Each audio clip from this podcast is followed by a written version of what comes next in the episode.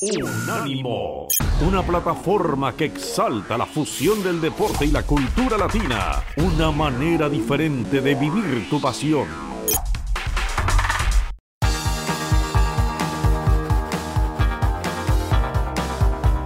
Universo Premier, tu podcast de la Premier League. Con Álvaro Romeo, Leo Bachanián y Manuel Sánchez.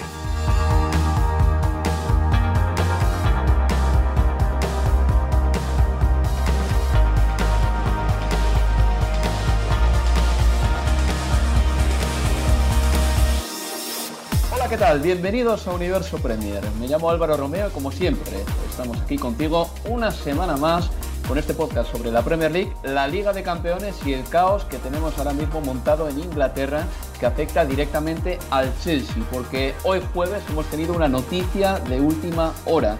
Para empezar, el Chelsea todavía no tiene un nuevo comprador, ¿de acuerdo? Sigue siendo en teoría, en teoría, Roman Abramovich el dueño del club, aunque es verdad que dio un paso al costado y bla bla bla y dejó a una serie de trabajadores del Chelsea al mando del equipo. Pero es que esta mañana se ha sabido que ahora el Chelsea tiene un problema muy grande, porque Boris Johnson esta mañana ha tuiteado, y a veces merece la pena seguir a Boris Johnson, por otras cosas no, pero en este caso la información ha sido bastante interesante, que el dueño del Chelsea, es decir, Roman Abramovich, ha visto o verá cómo sus activos quedan congelados. Eh, por lo tanto, se le prohíbe eh, efectuar transacciones con eh, ciudadanos del Reino Unido y también con negocios del Reino Unido, aparte de un veto al viaje y al transporte que va a limitar muchísimo la movilidad del magnate ruso. Y estas sanciones para Roman Abramovich significan muchas cosas. Está todo en la página del gobierno británico, por cierto. Pero así, mayormente, a grandes rasgos, ahora mismo lo que sabemos es que el club, el Chelsea, no puede vender ninguna entrada para los próximos partidos.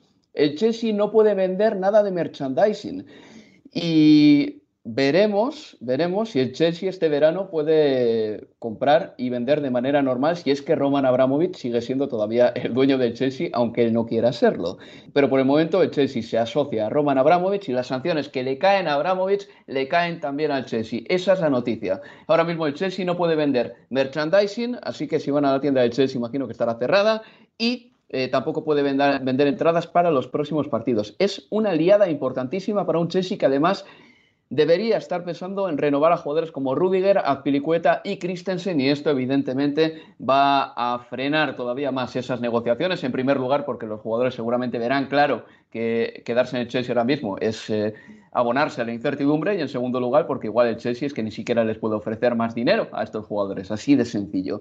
Aparte de todo ello, tienen que saber también que la Premier League ya no se puede ver en Rusia, esto es una noticia también de esta semana y así a grandes rasgos es la última hora sobre el conflicto ruso-ucraniano o la guerra que tienen ahí y lo concerniente a la Premier League. Eh, por otra parte, bueno, hemos tenido Liga de Campeones esta semana y ya tenemos a cuatro equipos en cuartos de final de la Champions. Al Liverpool, que perdió en casa 0-1 con el Inter de Milán. Al Bayern de Múnich, que se deshizo del Salzburgo. Bueno, mejor dicho, el, Salzburgo se deshizo, se deshizo, eh, tal cual, como una pastilla de jabón. Perdió 7-1 en el Allianz Arena. El Manchester City empató a cero con el Sporting Club de Portugal, pero es que claro, se traía de la ida un 0 a 5. Así que el City, el Bayern y el Liverpool están en cuartos de final y el Real Madrid también, porque le ganó 3 a 1 al Paris Saint Germain en una de esas remontadas, porque al final sí fue una remontada que tanto eh, se predica en Chamartín y que de vez en cuando suceden eh, en el Real Madrid. El Real Madrid ha cimentado gran parte de su leyenda gracias a esas remontadas y por eso tengo por aquí a Manuel Sánchez tan exultante, porque con tres goles de Karim Benzema, el Paris Saint Germain, el equipo que se reforzó este verano mejor que nunca, o más que nunca por lo menos, eh, con los fichajes más rutilantes que uno puede esperar, ese equipo ya no va a ganar la Champions y el Real Madrid eliminó a uno de sus acérrimos rivales, no solo ya en lo deportivo, sino también en otros muchos aspectos. ¿eh? En los despachos, el Paris Saint Germain y el Real Madrid ya tienen una rivalidad pues muy parecida a la que tiene el Paris Saint Germain con el Fútbol Club Barcelona. Eh, sabed que el sorteo será el 18 de marzo y todavía estamos a la espera de saber quiénes serán los otros cuatro equipos que estarán en cuartos de final de la Liga de Campeones. Lo sabremos la semana que viene. Pero vamos ya con el fútbol, que es lo que más nos gusta. Vamos a dejar el tema de Rusia para luego. Vamos ya con la Champions.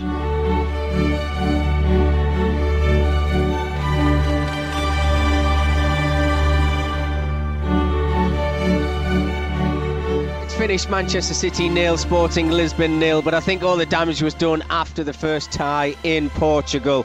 Manchester City obviously coming out on top 5 0 in that tie. They go through to the quarter-finals. I'm sure they'll have tougher tasks ahead. It's now Bayern Munich 7, RB Salzburg 1. Backheel pass from Lewandowski. He found Sane on the left, who drifted past his marker and beat Kern at the near post. They're now 8 2 up on aggregate. Some statement from the German Giants. Bayern Munich 7, RB Salzburg 1. Liverpool nil, Inter Milan one, but the Reds go through with a 2-1 aggregate victory. And the sound you can hear behind me is Anfield breathing a huge sigh of relief because Liverpool were nowhere near their best today. Like our counter press, I don't think we won in the first 20 minutes any kind of ball back.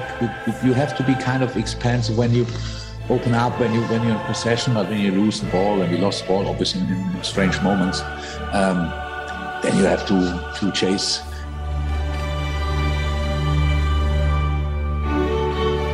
Benzema's double strike takes him up to 308 to tie the great Di Stefano, oh! and he's just got up to oh 309 because from the restart oh they've word. turned possession over, and Vinicius has played him in, and with the outside of his right boot, he's fired into the bottom right-hand corner, and they've scored twice in the space of about 15 seconds worth of action.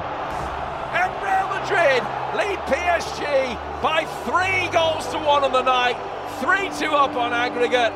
Era la música de la Liga de Campeones y los goles de la Liga de Campeones. Bueno, Manuel, Leo, ha sido una jornada interesante de Champions, ¿eh? sobre todo eso del Paris Saint Germain eh, cayendo una vez más en octavos de final y además de manera estrepitosa, disolviéndose prácticamente en 30 minutos aciagos es lo que más llama la, atención, así a primera vista. Y Manuel, tú tienes que estar todavía como unas Pascuas después de esta victoria. Bueno, eh, bueno, hola Álvaro, hola Leo. Buenas chicos. Sí, eh, a ver, es obviamente de las mayores remontadas del Real Madrid en los últimos años, las incluso diría en las últimas décadas. Mm, hace, hace, cuánto que no se ve una remontada del Real Madrid. La del este Wolfsburgo. Sí, por 3 sí, a 0. Sí, Sí, va a mencionar la del Wolfsburgo, pero me refiero, el, rival es muy diferente. Eh, eh, no es, no está, el Wolfsburgo, por mucho que fuera un Wolfsburgo en Champions, en Champions League, no tiene el nombre ni tenía los jugadores que tiene, que tiene el Paris Saint Germain. No tenía Neymar, Mbappé, Messi tenía Julian Draxler, eh, curiosamente, que, creo que se ha comido varias de las mayores remontadas de los últimos, de los últimos años, pero creo que por importancia de club está, pues, se asemeja más a aquellas como la del Bayern de Múnich en la 2000, 2001 y a, remontadas, y a remontadas de antaño contra equipos pues eso, de un mayor calibre, que la del Wolfsburgo fue muy importante, por, por, cómo se consiguió en el Bernabéu con un 3-0, con un hat-trick de Cristiano Ronaldo, pero también viene precedida de un partido de ida muy malo contra un equipo a priori muy inferior, porque estamos hablando de un Real Madrid la temporada 2015-2016 que venía de ser no campeón de Europa la temporada anterior, pero sí la anterior y como uno de los grandes favoritos con uno de los mejores eh, de los mejores jugadores, con, algunos de los mejores jugadores. Entonces la, remontada de ayer fue creo que también muy importante porque no se confiaba o, se parecía desde que el Real Madrid tocó el PSG en ese segundo sorteo que, no, que, el Real Madrid era el club inferior, que era el, que tenía peor equipo, el que iba a ser entre comillas, destrozado por, el tridente del, del Paris Saint Germain.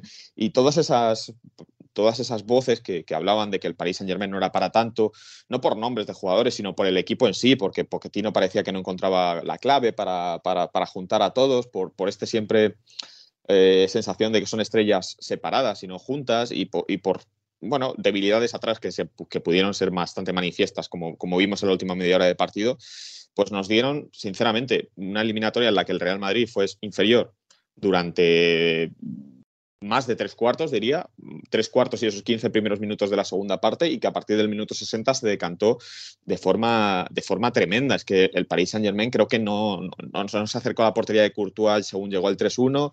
Era un drama ver a, a Marquinhos sacar la pelota desde atrás cada vez, cada vez que el Madrid apretaba un Madrid, por cierto, pletórico físicamente, que es algo que también me sorprendió, porque parecía que Carlo Ancelotti no, no, era muy amigo de las rotaciones y bueno, y así ha sido durante toda la temporada, si se comprueba los minutos jugados de cada equipo, pero el Madrid aguantó físicamente de forma espectacular, jugadores como Vinicius que tenían calambres fueron capaces de, aguantar hasta, hasta el último minuto y, futbolistas como Benzema o Modric a, a, sus avanzadas edades aguantaron todo el partido y presionando un nivel muy, muy grande. Y, el Madrid pues consiguió eso, una remontada histórica, aunque no signifique nada en términos de títulos, porque al final no deja de ser un pase a cuartos de final, pero que también para, yo creo que para la institución y para el aficionado que lleva cuatro años mm, estrellándose de formas pues, como la del Ajax de Ámsterdam o, la de, o la del Manchester City sin competir en, el caso sin competir demasiado en caso de la eliminatoria contra el City o como la temporada pasada donde el Chelsea le pasó más o menos por encima. Creo que eliminar a un gigante que tiene todas las connotaciones que tiene por Mbappé, por, por, lo que ha supuesto para el fútbol europeo la llegada del PSG, por lo que ocurrió en el sorteo cuando al Real Madrid le tocó el Benfica, se repitió el sorteo y, le acabó tocando el Paris Saint Germain y hubo, bueno, hubo ciertas ciertas risas con, con, con, el devenir de ese sorteo, pues creo que para el Real Madrid es un, es un resultado muy importante, obviamente, aunque, repito, es un pase a cuartos de final, no deja de ser algo anecdótico, a no ser que acabes ganando la Champions, como lo fue aquella remontada del Barcelona contra el Paris Saint Germain, por ejemplo, que, todos la recordamos, pero que al final no valió para nada. Mira, ahí, ahí sí que no estoy tan de acuerdo contigo, Manuel, en el sentido de que creo que esas remontadas a veces sí que valen, ¿eh? eh en el sentido de que. Para que se fueran final, eh, no, los, no, pero los aficionados también viven de estas cosas. Eh, hay títulos igual, finales de Copa, finales de Copa que puede ganar el Madrid o que ha ganado el Barcelona pues como por, ejemplo una que le ganó el Barcelona al Alavés en 2017, que creo que suscitó bastante menos alegrías en Barcelona que la remontada al Paris Saint Germain por 6 a 1. Yo creo que estas cosas también pueden contar. Tengo la impresión de que unen más al equipo y a la afición, de eso no me cabe ninguna duda. Y bueno, son partidos de estos que pasan a la historia. Hay partidos de la mm. Champions que han pasado a la historia que no han significado automáticamente títulos. ¿Te acuerdas los goles de Ronaldo, el Gordon o el Trafford? Bueno, mm. e, e, ese partido eh, hemos cacareado un montón sobre ese partido porque fue un gran encuentro y, bueno, al final no dejaban de ser unos octavos o unos cuartos. Quiero decir que estas noches mágicas yo creo que también cuentan. ¿eh? Pero bueno, sí, sí, o sea, me refiero, pero que no, lo que no puedo hacer, me refiero que ayer había gente en Cibeles.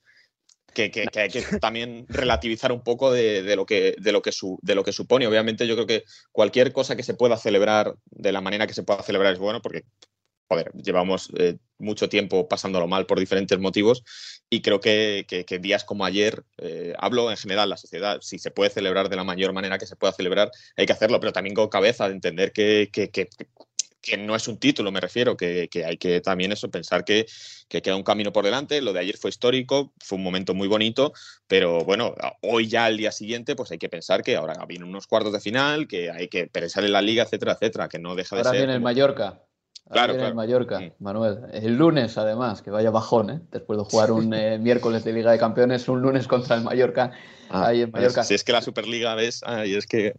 Sí, claro, está, totalmente justificada. maldito Mallorca, ¿por qué existirá? Eh, Leo, paso contigo. felicidades, Manuel, otra vez, te lo digo.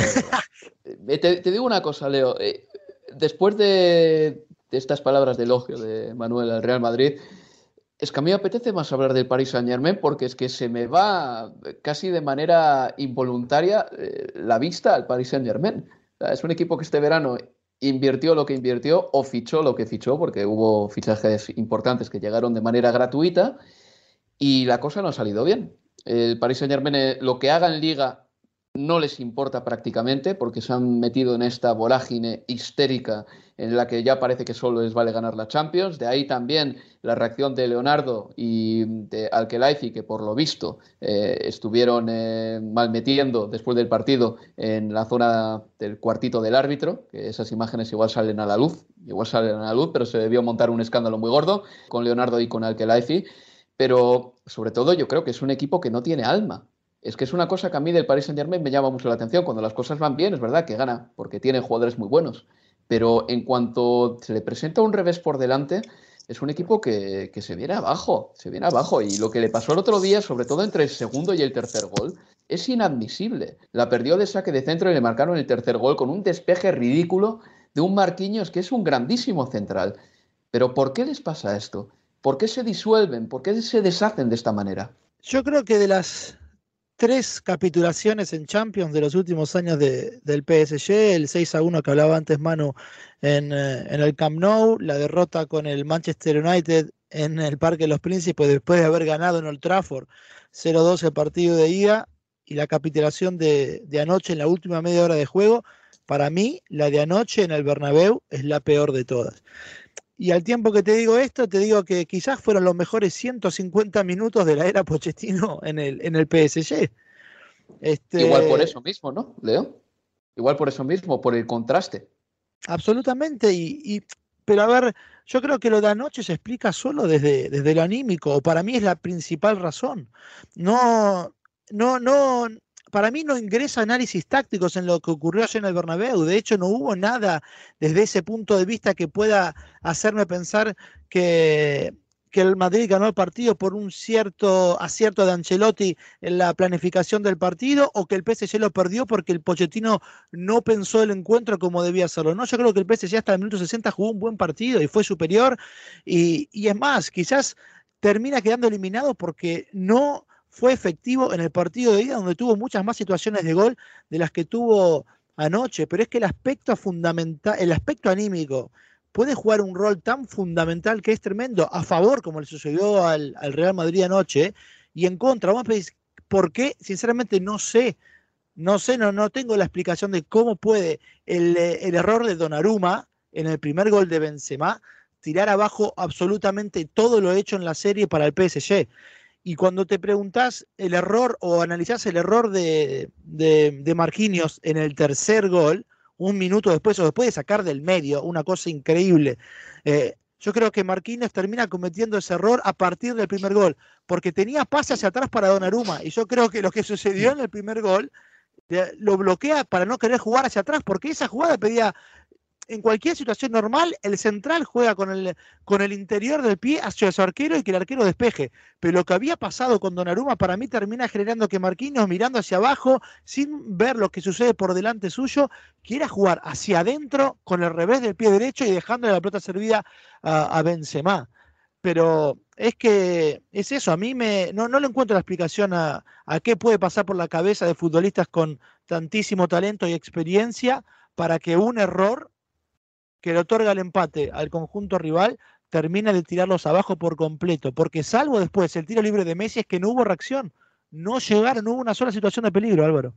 Es que da la impresión de que, no sé si estáis de acuerdo, pero todo lo que vaya pasando en la liga francesa, como son tan infinitamente superiores al resto, y como tampoco pueden eh, chincharle a nadie cuando le ganan la liga, como por ejemplo, imagínate, el Madrid y el Barcelona, para el Madrid o para el Barcelona la temporada puede ser medianamente buena, aunque no ganen en Europa, porque el Madrid le gana la liga al Barcelona y el Barcelona se la gana al Madrid.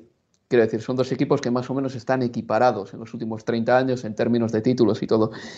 El Paris Saint-Germain no, le puede restregar sus ligas a nadie. Yo creo que la afición del Paris Saint-Germain ya ha asumido que esas ligas las tiene que ganar y si no la ganan es una tragedia. Y entonces van a la Liga de Campeones, van a la Liga de Campeones, Manuel, o con la obligación de hacer algo más. Sí, sí, tienen la. O sea, ganar la liga es una obligación. O sea, eh, tienen más que perder. Eh, casi el, el Paris Saint Germain a lo mejor preferiría ni jugar la liga francesa porque tienen más que perder que ganar, como ocurrió la temporada pasada con el Lille, como ocurrió con el Mónaco, con como ocurrió con el Montpellier en su día también. Eh, al final, el Paris Saint Germain no tiene una oposición real allí.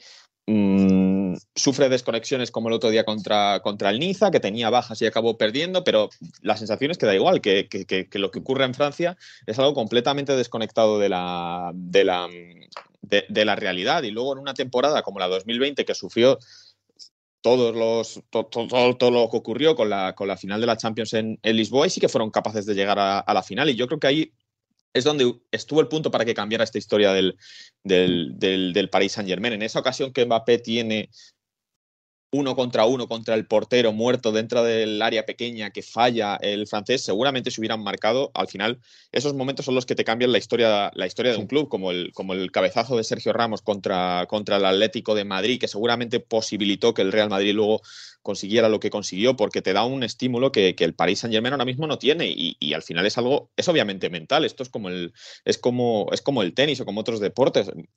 Lo del Paris Saint Germain en la Champions es mental, porque si no nos explica que el bajón tremendo durante media hora en la que prácticamente el Paris Saint Germain eran juveniles contra un Real Madrid que, digo, pletórico, estaba físicamente pletórico simplemente por el apoyo del Bernabéu y porque veían que el rival olía sangre.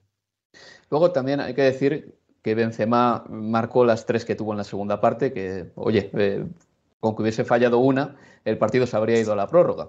El otro día le escuchaba a Fernando Burgos, un reportero de Onda Cero, no he tenido la oportunidad de contrastar este dato, que desde que Cristiano Ronaldo se fue del Madrid, eh, es decir, desde agosto de 2018, cuando Cristiano se estrena con la Juventus, Benzema ha marcado un gol más que Cristiano. O sea, la crecida de Benzema también, porque Cristiano no ha dejado de marcar goles. O sea, pero el crecimiento goleador de Benzema es muy remarcable. O sea, todo hay que ponerlo en su justa medida, su justo contexto. Y luego, ya por concluir con el Paris Saint Germain, es que para mí tiene una alineación, una escuadra con unas descompensaciones tremendas. O sea, hay jugadores en el Paris Saint Germain que no son jugadores de élite en posiciones muy sensibles. Para mí, lo siento, Leo, por el tema de Paredes. Paredes me parece un buen acompañante, ya lo sabes, pero no me parece que sea eh, ese gran centrocampista que necesita ahí el Paris Saint Germain. Creo que ha tenido mejores en esa posición como Thiago Mota, por ejemplo, como el propio, no sé, es distinto a Paredes, pero Matuidi en su día creo que aportaba un poquito más. en el lateral izquierdo este chico Nuno todavía está muy verde. Kimpembe me parece un central malísimo, malísimo, que es elástico, que es físico, pero con la pelota en los pies es un desastre y además es que no, no sabe contenerse tampoco. O sea, hay jugadores que son titulares casi siempre, que tampoco me parecen jugadores de élite y por ahí el Paris Saint Germain pierde un montón. Sí, y yo creo que si hay algo para machacarle a, a, Pochettino en todo este tiempo, en toda esta temporada respecto a la confección del equipo, más que los tres de, adelante, Neymar, Messi o, Mbappé, que bueno, poco tiempo estuvieron todos físicamente bien para poder jugar juntos, eh, es que nunca encontró nombres en, la mitad de la cancha. Yo creo que aportó muchísima confusión también Pochettino. Este, Fíjate que, la mitad de la cancha Danilo no, no venía jugando hasta el partido de ida, lo hizo bien ese encuentro y luego se quedó.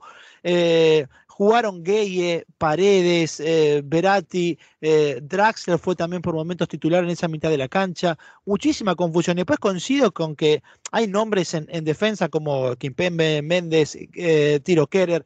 Hay mucha gente allí mm. con la que es difícil pensar que, que realmente estás al nivel de, de, ganar una, una, Champions. Claro, es verdad, con los nombres que llegaron eh, en el verano, todo hacía pensar, bueno, pero mirá los, los nombres, pero hay nombres, pero no hay equipo, y en eso sí creo mm. que Pochettino es responsable. Después lo que pasó ayer es, yo creo, y consigo con, con, los dos, y creo que ahí conseguimos todo, es desde lo mental, y no sé exactamente de dónde viene, pero, pero sí es verdad que qué lejos está este PSC, más allá de los nombres rutilantes puntuales, de tener una plantilla confeccionada quizás para, para ser campeón de, de la Champions.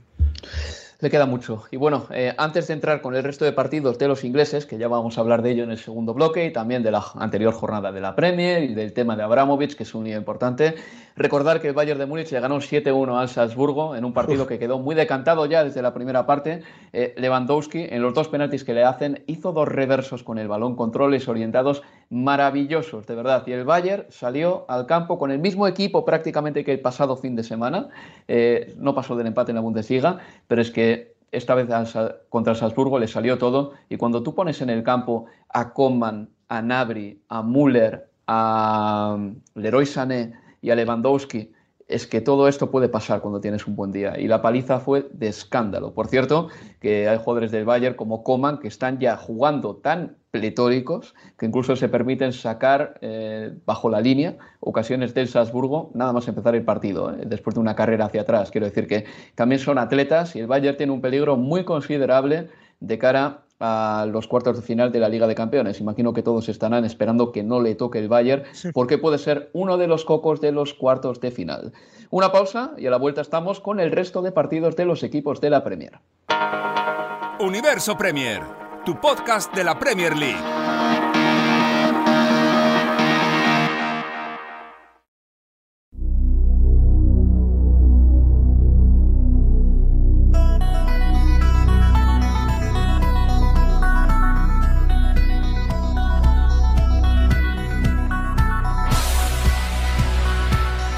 En Universo Premier. Aquí continuamos en Universo Premier con un servidor Álvaro Romeo, con Manuel Sánchez y con Leo Bachanian. Aparte del eh, Real Madrid que le ganó 3 a 1 al Paris Saint Germain y del Bayern que le endosó un 7-1 al Salzburgo, también tenemos un cuarto de final al Manchester City que empató a 0 con el Sporting Club de Portugal después de ganarle 4-1 al Manchester United en el eh, fin de semana, por cierto, y el Liverpool que al final sí que tuvo incertidumbre, porque el Inter de Milán consiguió marcar un golito en Anfield, un golazo, mejor dicho, de Lautaro Martínez, un gol sensacional. Y menos mal para ellos que Alexis Sánchez se autoexpulsó prácticamente, porque el Inter tuvo que jugar con 10. Pero aún así, Liverpool 0, Inter 1, con un 2 a 1 en el global de la eliminatoria. Esto nos dice que esta ha sido al igual que la del Real Madrid contra el Paris Saint Germain, pues eh, igual la eliminatoria más emocionante de lo que llevamos de octavos de final. Y la verdad es que al final del partido Jürgen Klopp no estaba del todo contento, dijo que no le gustó la contrapresión del Liverpool, es decir, cuando pierden la pelota la recuperan y la vuelven a perder, cómo van a por ella de nuevo, y eh, sobrevivió el Liverpool, igual con menos merecimientos en este caso de lo que parecería, porque dieron hasta tres palos, pero bueno, el sufrimiento estuvo ahí, Leo. Sí, absolutamente. Bueno, se terminó el invicto en casa de 28 partidos que llevaban los, los de Club. Hicieron una mejor segunda parte que, que, el primer tiempo. A mí no me gustó el primer tiempo, apenas aquel cabezazo de, de Matip. Es verdad que, que en la segunda parte eh, el partido se volvió de, ida y vuelta con, uh, con, mucho, pero mucho vértigo y fallaron, como decía Klopp, quizás en ese aspecto, ¿no? De, recuperar la pelota, pero luego la perdían rápidamente, pero aún así generaron dos disparos en el palo de, de Mohamed Salah, que junto con el cabezazo aquel de, Matip terminan siendo esos tres disparos al, al poste. Eh, realmente no creo igual de todas formas que esto, por lo menos a mí, ¿eh? no, no, me, no me cambia la, la, impresión de que este Liverpool sigue, sigue siendo un candidato a, a quedarse con, con, eh, con, esta Champions, más allá de lo que ocurrió el, el martes. Sí no entiendo de verdad qué pasó por la cabeza de Inzaghi para quitar a Lautaro Martínez, más allá de estar ah, con 10. Es, no, no se puede, sinceramente es que no, no puedes quitar nunca, aún si Lautaro Martínez hubiera hecho el peor partido de su vida a un hombre que hizo un gol, que está con esa fe, con la confianza de haber convertido hace minutos, aún cuando estés con 10 y encima que te estás jugando la clasificación, no hay manera de sacarlo. A mí no me entra en la cabeza, así como termina jugando, termina el partido sin incluir a Checo. Yo creo que, es más, vos ves los cambios y pensás que el 1 a 0 le valía para pasar de ronda.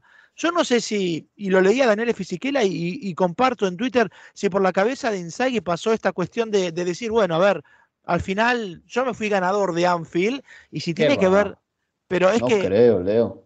Pero es que no, no entiendo los cambios. ¿Qué le aporta al Inter perder en octavos? No, aporta, no le aporta nada, pero él, claro. de, desde su perspectiva, pensar, bueno, yo como entrenador aquí fui y gané en un, en un recinto como, como Anfi, pero es que tampoco, es que si no, no hay manera de explicar, sacar a Lautaro Martínez y que no juegue Checo los últimos minutos cuando te estás jugando eh, el pase a, a, a, los cuartos de final, aún cuando estás jugando con, con 10, pero el Inter, bueno, compitió, eh, de hecho, en la ida lo hablamos cuando nos tocó hacer Universo Premier después de, esa jornada de, Champions, que durante 70 minutos eh, por momentos fue superior, que tuvo sus chances también claras para, convertir, bueno, le termina perdiendo el partido en los últimos 10 minutos de, juego con los goles de, Firmino y de Sala, pero le plantó cara. Y un nombre más, Arturo Vidal. Yo creo que Arturo Vidal, sin la pelota, sin la pelota quizás fue el mejor jugador del partido. Después con el bote de los pies fue otra cosa.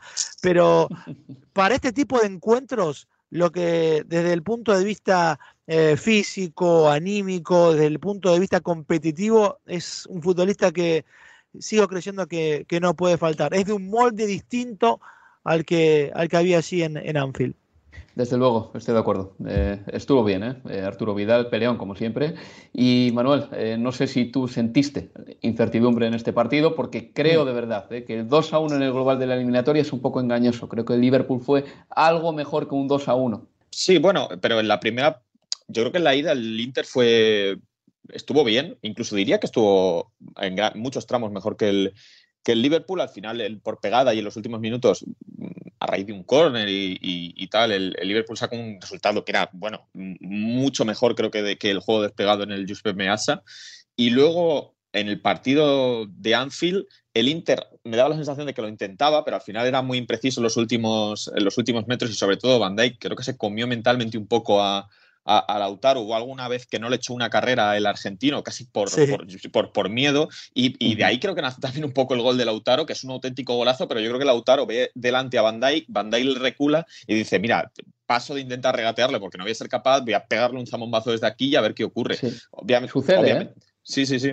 Y, con el, el 0-1, pues, pues claro, te entran, te entran dudas porque es eso, el, Liverpool no había perdido en Anfield esta, e, esta temporada. Es un, es un, registro, es un registro importante. Y el Inter que lleva sin pasar a, a, octavos de, a cuartos de la Champions una década, pues también estaba en, una, en un momento muy, muy importante y, era un cruce muy envenenado para el Liverpool. No deja de ser el campeón de Italia. Eh, disminuido, pero, pero el campeón de Italia. Y, obviamente sentimos, yo por lo menos, que, prefería que pasara, que pasara el Liverpool, por, bueno, por tema de trabajo básicamente. Mm, eh, la verdad es que esa incertidumbre duró muy poco, porque que transcurrieron 90 segundos, creo, menos de 90 segundos entre la expulsión de entre el gol de Lautaro y la expulsión de Alexis. Entonces se disminuyó muy rápidamente porque con 10 futbolistas al final incluso empatando hubieran ido una prórroga hubiera sido prácticamente prácticamente imposible, pero yo creo que es un aviso muy serio para el Liverpool después de un tiempo en la Premier League que las cosas le estaban yendo muy bien, llevarse un sustito de este estilo creo que les puede le puede venir bien al equipo de Jürgen Klopp. También creo que se llevó sustos contra el West Ham United en el fin de semana. El West Ham tuvo ocasiones. Sí, la eh, Sí, pero en, eso que estabas contando tú, Manuel, y se me ha ido el santo al cielo ahora, en el tema del libro, ah, sí, la, expulsión de Alexis. Es que Alexis tenía que haber sido expulsado ya en la primera parte. Sí, Con esa entrada a la rodilla. fue, absolutamente eh, imprudente Alexis Sánchez en este partido. No entiendo cómo Mateu le perdonó es que le podían haber expulsado prácticamente dos veces, o le podían haber sacado dos tarjetas rojas, le perdonaron. Eh, no entiendo muy bien por qué, son estas cosas del bar que yo no, que no entiendo, como tantas otras que vemos fin de semana detrás fin de semana. Alexis se libró y lo que no puede ser ahí, yo imagino que, que Simón Inzaghi le daría, le daría algún toque en el descanso y le diría, oye, macho, no puedes no puedes ir con esto porque una expulsión nos jugamos, perdemos la eliminatoria básicamente y es lo que pasó y yo me imagino que a Alexis Sánchez le habrán echado una buena reprimenda porque al final el, Inter podría no haber pasado, pero lo que es seguro es que Alexis se acabó por terminar, acabó por mm, finiquitar la eliminatoria para el, para el Liverpool. Es que él fue el que posibilitó que el Liverpool pasara con más, más fácil. Bueno, pues pasamos página y vamos ya con el tema de Roman Abramovich, muy rapidito. Esto lo ha tuiteado Boris Johnson, está en la página del gobierno. Los activos de Roman Abramovich han sido congelados y ahora mismo Roman Abramovich no puede efectuar ninguna transacción con ciudadanos del Reino Unido ni con negocios del Reino Unido. Les explicaba yo en el principio del programa que ahora mismo el Chelsea no puede vender entradas, por ejemplo, y que no puede vender merchandising. Explico un periodista del BBC, eh, creo que bastante bien, Dan Rowan, que dice que el objetivo de todo esto es que Roman Abramovich no pueda sacar nada de dinero por vender el club. Quiero decir que esa es una de las eh, o es uno de los objetivos de estas eh, sanciones que ahora mismo le han impuesto al dueño del Chelsea. ¿Cómo pinta el futuro del club en este momento, Leo Manuel? Es una pregunta, ya sé que demasiado prematura, es muy pronto, esta noticia es de hoy, y que todavía no creo que hemos sabido calibrar, entender y calcular el alcance real de todo esto, porque seguro que por ahí hay mucha letra pequeña que habrá que mirar. Pero bueno, así, en un primer vistazo, ¿qué lectura hacéis? Yo creo que en principio que no es sorpresivo, ¿no? Que fueran a por Abramovich. De hecho, el, último Universo Premier, creo que hasta pusiste, pusimos el audio, Álvaro, de, las palabras de un eh, miembro laborista del Parlamento en el que pedía las sanciones para, para Roman Abramovich y, Boris Johnson se negaba a hablar de, de personas en, en particular. Eh, pero aún así no deja de ser un, un cimbronazo, más allá de, no, de, que podía ser algo que se esperaba. Eh, es un terreno realmente no explorado antes eh, en el fútbol británico, esto que está ocurriendo con, con, el Chelsea y, con, y las sanciones a, a, Abramovich. Creo que cuando se lee además el, el listado de, los hombres que fueron sancionados y vas al apartado de Abramovich y todo el texto que hay allí y toda la información que tiene el gobierno británico respecto de la cercanía de, de Abramovich con otros oligarcas y con el propio Putin, lo primero también que te hace pensar es si sabían todo esto, cómo fue que no hubo sanciones antes, ¿no? Este, y yo creo que también al leer ese texto del gobierno británico, está el link para que cualquiera lo, pueda ver con ese tweet de, de Boris Johnson, Está también el nombre de Usmanov asociado a Abramovich. Digo que las sanciones al Chelsea. Exacto, digo que eh, debe erizar un poquito la, piel de hinchas de, Everton pensando a futuro, quizás también lo que pueda llegar a ocurrir con, eh, con, eh, con, su club. Y, después, en lo particular de, del Chelsea, las cosas que vos dijiste al comienzo, esto de que solo abonados podrán ir al estadio, que aquel que quiera irse a la tienda a comprarse su remerita no va a poder hacerlo, no por ahora. Eh, la venta del club por el momento está en, suspenso, está en cierto limbo. Cualquier ingreso de dinero al club eh, será congelado, eso es lo que advierten las sanciones eh, que hoy conocimos, pero yo creo que si el gobierno británico tiene las herramientas para asegurarse de que el dinero de una venta del Chelsea no pase ni cerca de la órbita de, Roman Abramovich, no veo por qué en un futuro más cercano que tardío se termine eh, otorgando una licencia al Chelsea para que pueda hacerse efectiva eh, esa venta. Otra cosa y también que van ocurriendo a último momento mientras hablamos, mientras grabamos, es que eh, el Chelsea Supporter Trust pidió que lo que ocurra de aquí en adelante los tengan en cuenta y que una vez que en algún momento que sea autorizada la venta, los hinchas del Chelsea les sean otorgados acciones de oro, golden share, como la, como la llamaron ellos, que tengan eh, un decir importante en el devenir del club. Pero bueno, esta tarde se van a juntar directivos del club con el gobierno y, sabremos más.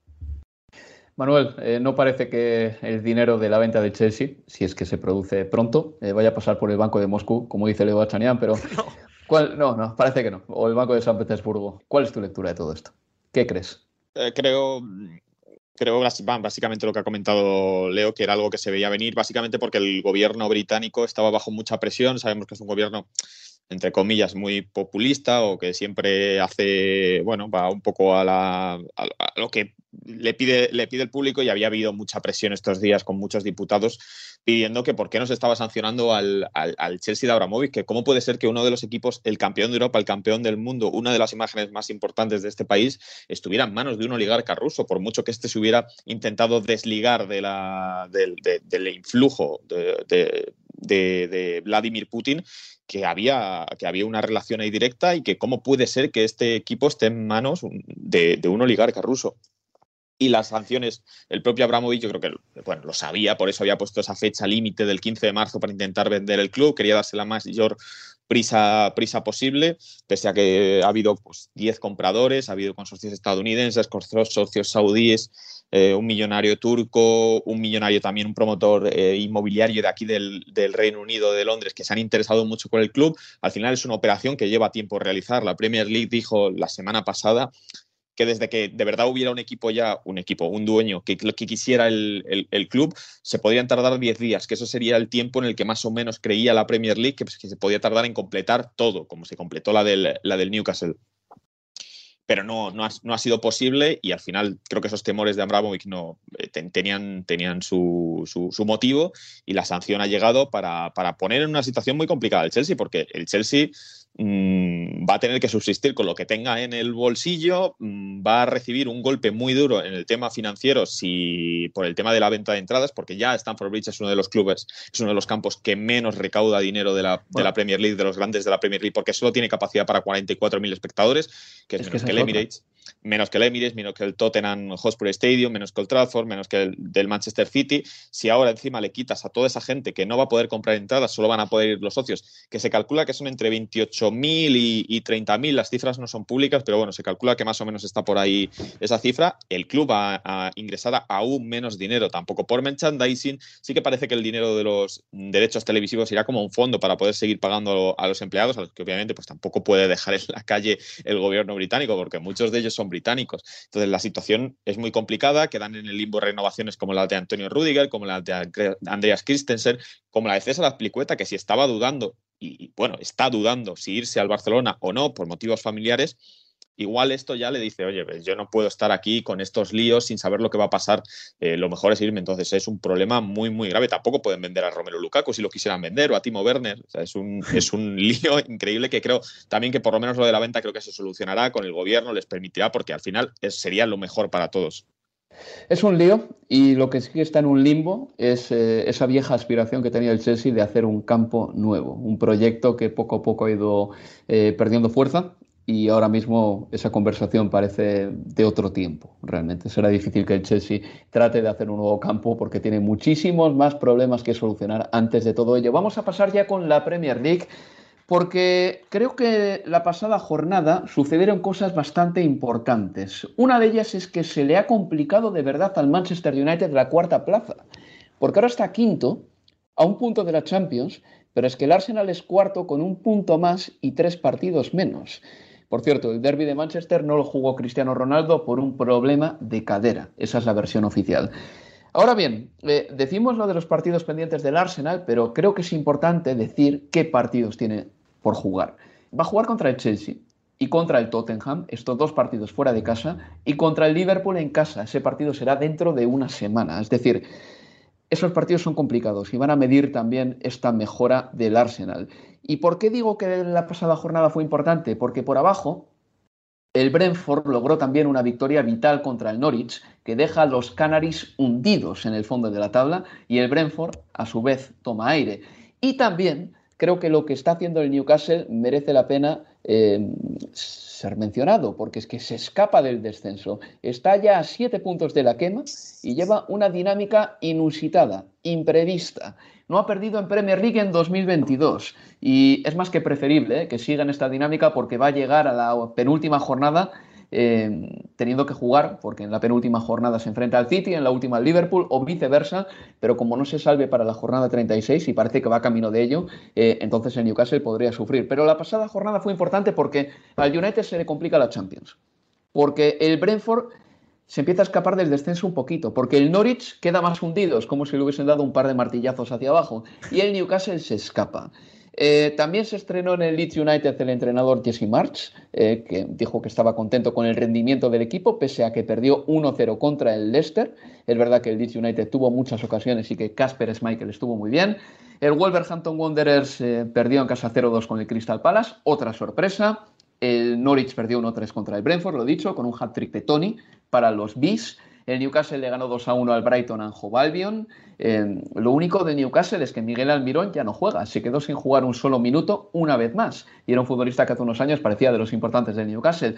El Borley perdió en casa 0-4 con el Chelsea. En el Chelsea marcó un doblete Kai Havertz, luego ya durante la semana vinieron el resto de noticias sobre Roman Abramovich. El Aston Villa le ganó 4-0 al Southampton. El Liverpool ganó 1-0 al West Ham United, ya lo he dicho antes también. El Arsenal le ganó 2-3 al Watford con golazos de Odegaard y de Martinelli. Y también el de Cucho Hernández para el Watford fue muy bonito. Parece que Arteta ha encontrado la alineación y no quiere cambiar nada. No quiere cambiar nada. Martinelli saca, Odegaard, la cassette juegan siempre. El City le marcó un 4-1 al United y el Tottenham, y aquí me quiero quedar porque ese partido lo narrasteis vosotros, le metió un 5-0 al Everton. Un 5-0 al Everton. Es una situación muy complicada para el conjunto de Frank Lampard, porque si uno mira la clasificación, y corregidme si me equivoco, el Everton solo tiene un punto más que el Burnley, que es decimoctavo. Manuel, tú fuiste el narrador, Leo, tú fuiste el analista. ¿Qué me puedes contar de este partido que no se haya visto en los highlights o que no se viese, no sé, así a simple vista? Yo creo que quedó todo bastante claro, que la situación del Everton es muy mala.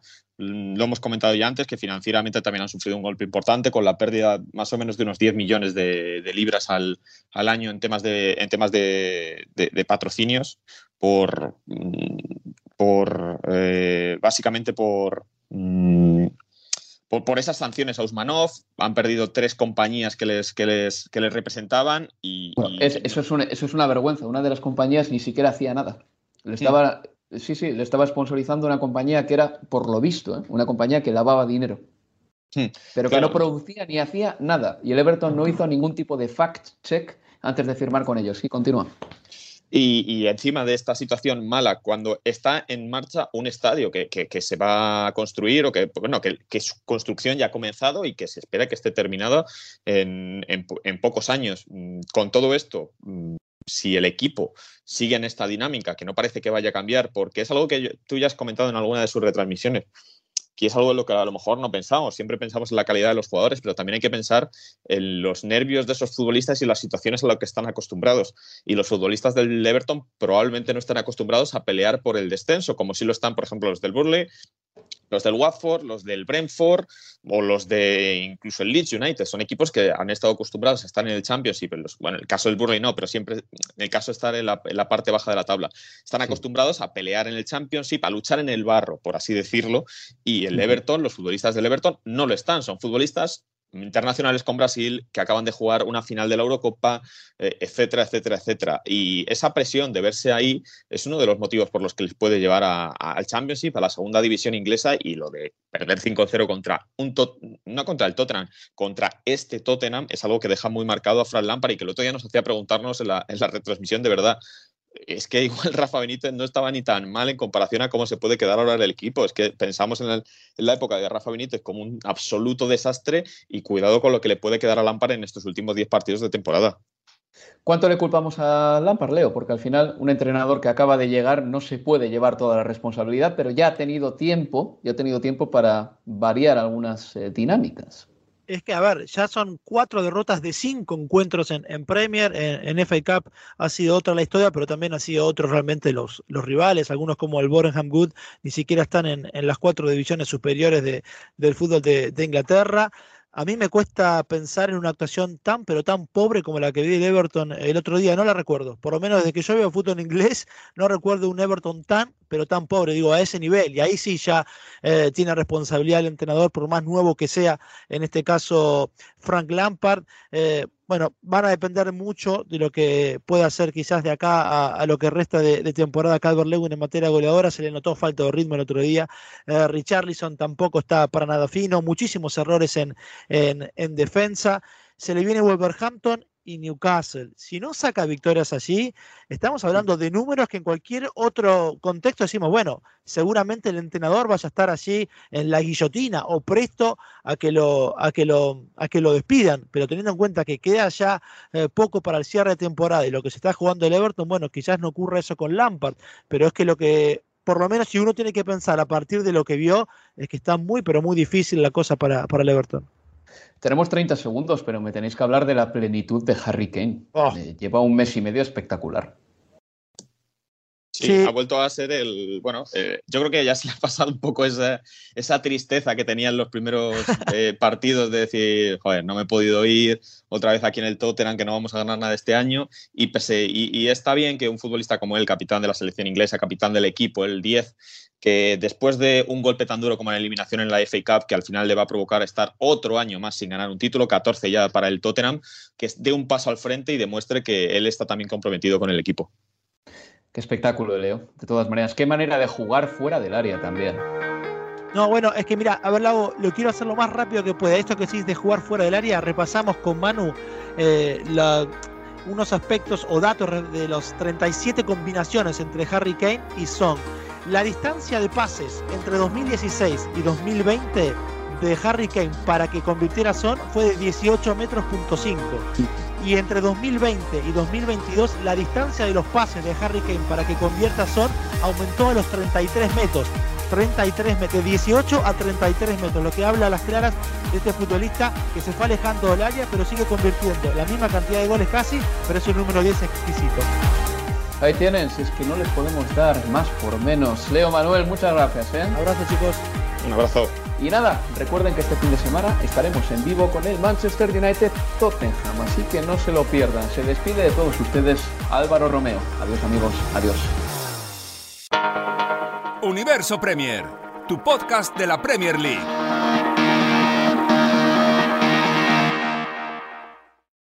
Unánimo, una plataforma que exalta la fusión del deporte y la cultura latina, una manera diferente de vivir tu pasión.